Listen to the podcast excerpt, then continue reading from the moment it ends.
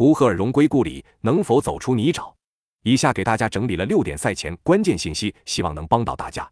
一、拜仁的新帅图赫尔正式成名于美因茨队，他执掌美因茨的五年里，曾带队登上过德甲榜首，并打击欧战。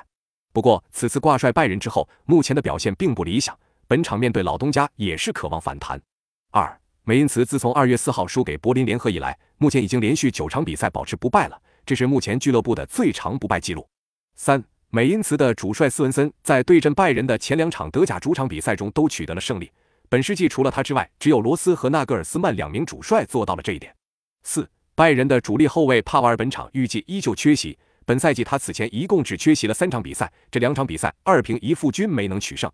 五，拜仁的中锋舒波莫廷目前已经从背部伤势中恢复，他本赛季各项赛事为拜仁打进十七球，他的复出对球队进攻帮助不小。六。拜仁本赛季此前两次对阵美因茨都是大胜，联赛首回合六比二大胜美因茨，马内帽子戏法。而二月份拜仁又在德国杯中四比零大胜美因茨队。那么本场比赛你更看好谁？